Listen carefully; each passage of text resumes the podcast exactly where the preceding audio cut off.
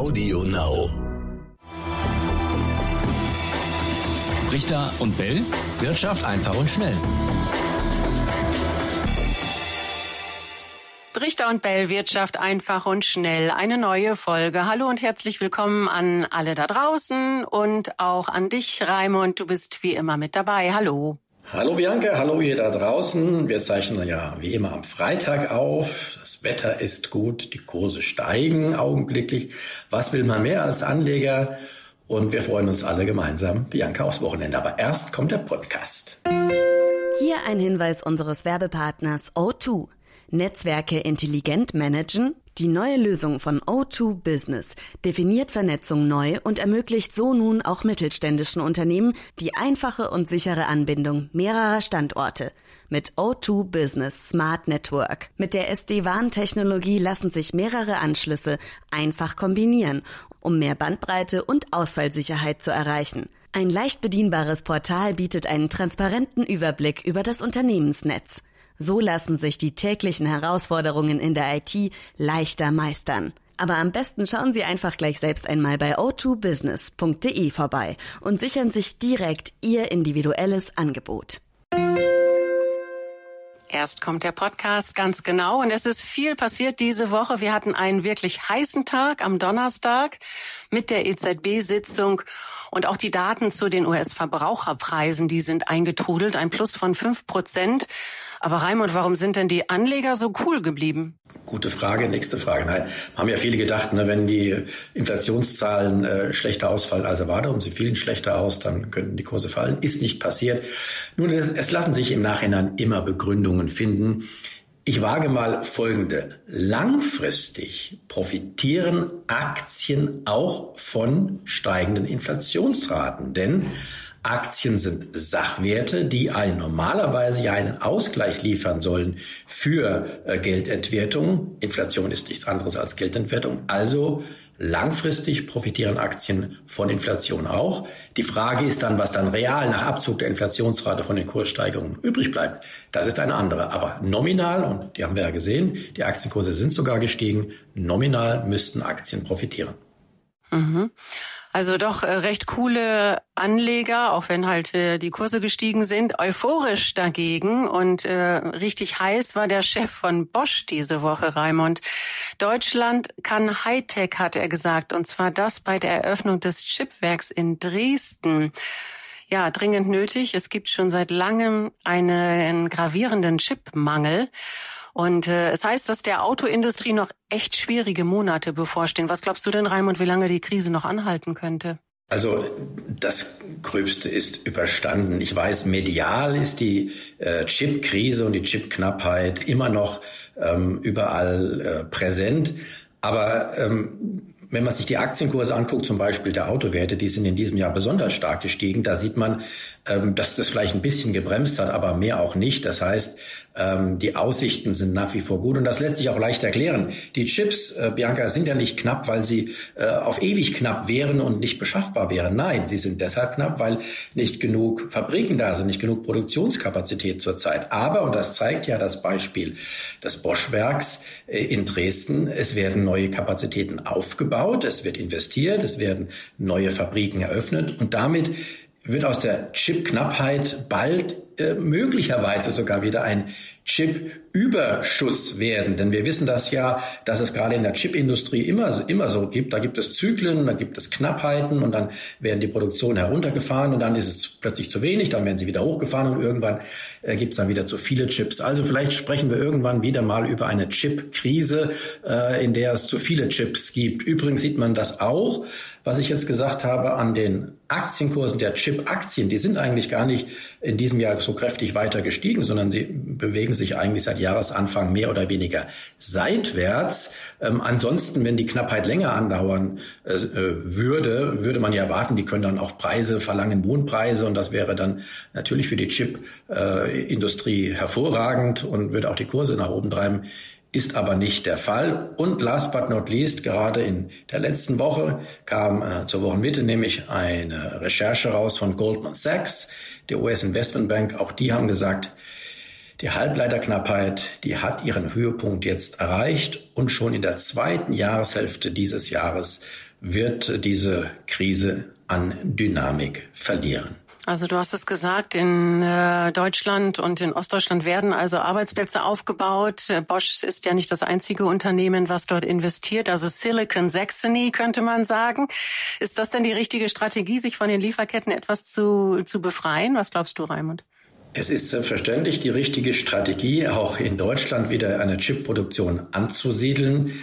Die Zukunft wird zeigen, wenn auch die äh, Chipindustrie mal wieder mehr produziert und die Preise vielleicht auch wieder fallen der Chips, auch das ist durchaus absehbar, äh, inwieweit sich dann eine Chipproduktion in Deutschland, in Dresden lohnt. Aber ich bin da recht zuversichtlich. Mhm. Es gibt noch ein anderes äh, Stichwort, ein heißes Stichwort dieser Woche. Und zwar heißt es Überbrückungshilfe 3 Plus. Etwas sperrig wieder dieses Wort. Das sind die Corona-Hilfen. Die wurden verlängert von Ende Juni auf Ende September. Es gibt also äh, Personalkostenhilfen, Starthilfen für Solo-Selbstständige werden verlängert, erhöht. Also es soll Unternehmen, Restaurants, Gaststätten äh, einfacher gemacht werden, die Mitarbeiter aus der Kurzarbeit wieder zurückzuholen. Ähm, Raimund, was haben die denn bislang gebracht ähm, und hilf, helfen diese Hilfen tatsächlich, den Konjunkturmotor am Laufen zu halten?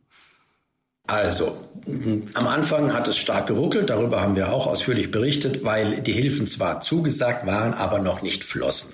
Novemberhilfen, Dezemberhilfen, äh, da, da hat es wirklich gehakt. Aber inzwischen, nach allem, was ich höre, ist es so, dass die Hilfen tatsächlich fließen, die äh, ausstehenden Zahlungen wurden nachgeholt und das hilft selbstverständlich den Betroffenen Unternehmen, die ja über Einnahmeausfälle und Umsatzeinbußen klagen, ähm, gerade auch in der Gastronomie. Und äh, deshalb, glaube ich, haben tatsächlich die Hilfen jetzt ihre Wirkung gezeigt. Ein Großteil äh, auch das Nachfrage, der Nachfrage, des Nachfragerückgangs, der ansonsten zu erwarten, erwarten gewesen wäre. Denn diejenigen, die jetzt in der Gastronomie beschäftigt sind oder auch Unternehmer dort sind, die hätten ansonsten stark ihren Konsum eingeschränkt. Und das ist nicht passiert aufgrund der Hilfen. Es gibt sogar den ein oder anderen, und das kann man vielleicht auch im persönlichen Umfeld mal recherchieren. Mir hatten, mir hatten äh, äh, Steuerberater gesagt, ein Mandant von ihm aus der Gastronomie hat bewusst jetzt im Juni noch geschlossen, obwohl er jetzt inzwischen öffnen könnte, weil er noch die Corona-Hilfen in Anspruch nehmen will. Jetzt, ähm, wir bekommen immer wieder Zuschriften von Zuhörern. Darüber freuen wir uns äh, riesig. Und äh, es gibt eine interessante Frage von Frank, auch gerade dazu. Man liest immer wieder, dass viel Geld aus diesen Hilfen direkt in die Aktienmärkte und in den Vermögensaufbau fließt. Stimmt das überhaupt? Und äh, wie sinnvoll ist das ja eigentlich nicht? Denn dafür sind diese Corona-Hilfen doch gar nicht gedacht. Ja, äh, Frank hat recht. Wir hatten ja Franks Frage schon in der letzten Folge besprochen, einen Teil davon. Und Frank, äh, ich hatte angekündigt, wir machen zwei Folgen aus deinen Fragen. Äh, wir machen vielleicht sogar mehrere draus. Also wir, wir, wir weben deine Fragen jetzt immer in unsere Podcasts in den nächsten Wochen ein. Diese passt hier wieder hervorragend zu diesen Hilfen. Ähm, es ist grundsätzlich nicht Sinn, das Geld am Aktienmarkt anzulegen. Aber das passiert tatsächlich, die Corona-Hilfen sind geflossen und äh, sie wurden nicht sofort wieder vollständig für den Konsum ausgegeben. Sie wurden gespart. Und ja, wo sparen denn die Leute zurzeit, wenn sie sparen wollen? Wenn man äh, das Geld bei der Bank anlegt, bekommt man ja nichts dafür. Möglicherweise wird sogar noch ein äh, Negativzins abgezogen, eine Verwahr, ein Verwahrentgelt, wie das die Banken nennen. Also bleibt oft nur dann auch ein Teil des Geldes an den Aktienmarkt zu investieren. Und das haben offenbar einige gemacht. Das sind Nebeneffekte, ähm, die aber den grundsätzlichen Erfolg dieser Hilfspolitik aus meiner Sicht nicht in Frage stellen. Mhm. Wir haben auch noch eine weitere Frage, die auch gut dazu passt, von einem Zuhörer, und zwar von Manfred. Und Manfred fragte, kann es denn sein, dass generell immer mehr Geld in Finanzspekulationen wandert und mit welchen Folgen und welche Gefahren ergeben sich denn daraus?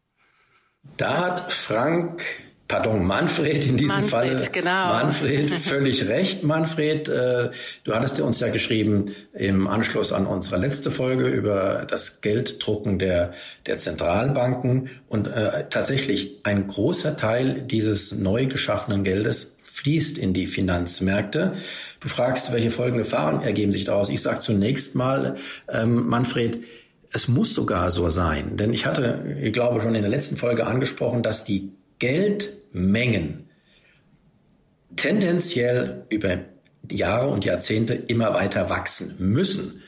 Und sie müssen vor allen Dingen auch in einem bestimmten Tempo wachsen. Das hat unser Finanzsystem so vorgesehen. Das mag jetzt dem einen oder anderen nicht so einsichtig sein. Denjenigen empfehle ich jetzt auch kleine Eigenwerbung, kleiner Einschub, mein Buch, Die Wahrheit über Geld, im Jahr 2013 rausgekommen. Ähm, aber noch in keiner Weise veraltet. Also das, was ich da geschrieben habe, gilt immer noch. Und ein Ergebnis dieser Recherchen des Buchs war, dass die Geldmengen tatsächlich immer weiter steigen müssen, egal ob auch die zugrunde liegende, liegende Wirtschaft im gleichen Tempo, im gleichen Ausmaß wächst. So, und was heißt das, wenn die Geldmengen äh, immer in einem bestimmten Tempo auch relativ stark wachsen müssen, aber die Wirtschaft generell nicht mehr ganz so stark wächst, dann gibt es einen Geldüberhang. Und der würde normalerweise dann äh, für Inflation sorgen, für steigende Preise, äh, wenn nämlich mehr Geld in Umlauf ist, als überhaupt produziert werden kann. Insofern ist es sogar nötig, dass ein großer Teil dieses zusätzlichen Geldes in die Finanzmärkte fließt und dort dann eben Verwendung findet, zum Beispiel in Umsätzen mit Aktien. So, das hat natürlich auch Folgen dort in den Finanzmärkten. Da gibt es dann auch Blasen, die immer wieder entstehen, die dann wieder platzen. Das haben wir in den letzten Jahrzehnten erlebt und das werden wir auch in Zukunft erleben. Das ist aber eine, ich sage, völlig normale Begleiterscheinung unseres Finanzsystems. Also wir sollten es nicht ganz so kritisch betrachten, wenn immer mehr Geld in die Finanzmärkte fliegt, fließt, sondern vielleicht auch mit einem lachenden Auge. Wobei vielleicht noch kurz zum Schluss, Raimund, ist denn das Investieren in Aktien gleichgesetzt mit Finanzspekulationen? Da gibt es doch vielleicht auch noch einen Unterschied, oder? Naja, das lässt sich ja oft dann nicht so äh, eindeutig trennen. Wer kurzfristig auch mal äh, spekuliert, Aktien kauft, verkauft oder auch andere Instrumente, Derivate, also abgeleitete Produkte äh, nimmt, äh, Wetten, äh, der spekuliert ganz eindeutig. Wer regelmäßig äh, Geld an den Finanzmärkten und an den Aktienmärkten anlegt, der legt an, aber tatsächlich auch dieses Geld wird ja dann nicht für den Kauf von äh, Gütern verwendet, für Essen, für Luxusgüter, für was auch immer, sondern für den Kauf von Vermögenswerten. Und das ist im Prinzip äh, ja vergleichbar. Ja, wir haben auch zu Geldmengen und zur Notenbankpolitik äh, noch viele weitere Fragen, Raimund, die behandeln wir dann in den nächsten Folgen ab, wie du es gesagt hast, richtig? So ist es, Frank. Du, ich weiß, du hast noch ein paar Fragen gehabt. Die werden wir auf jeden Fall noch beantworten.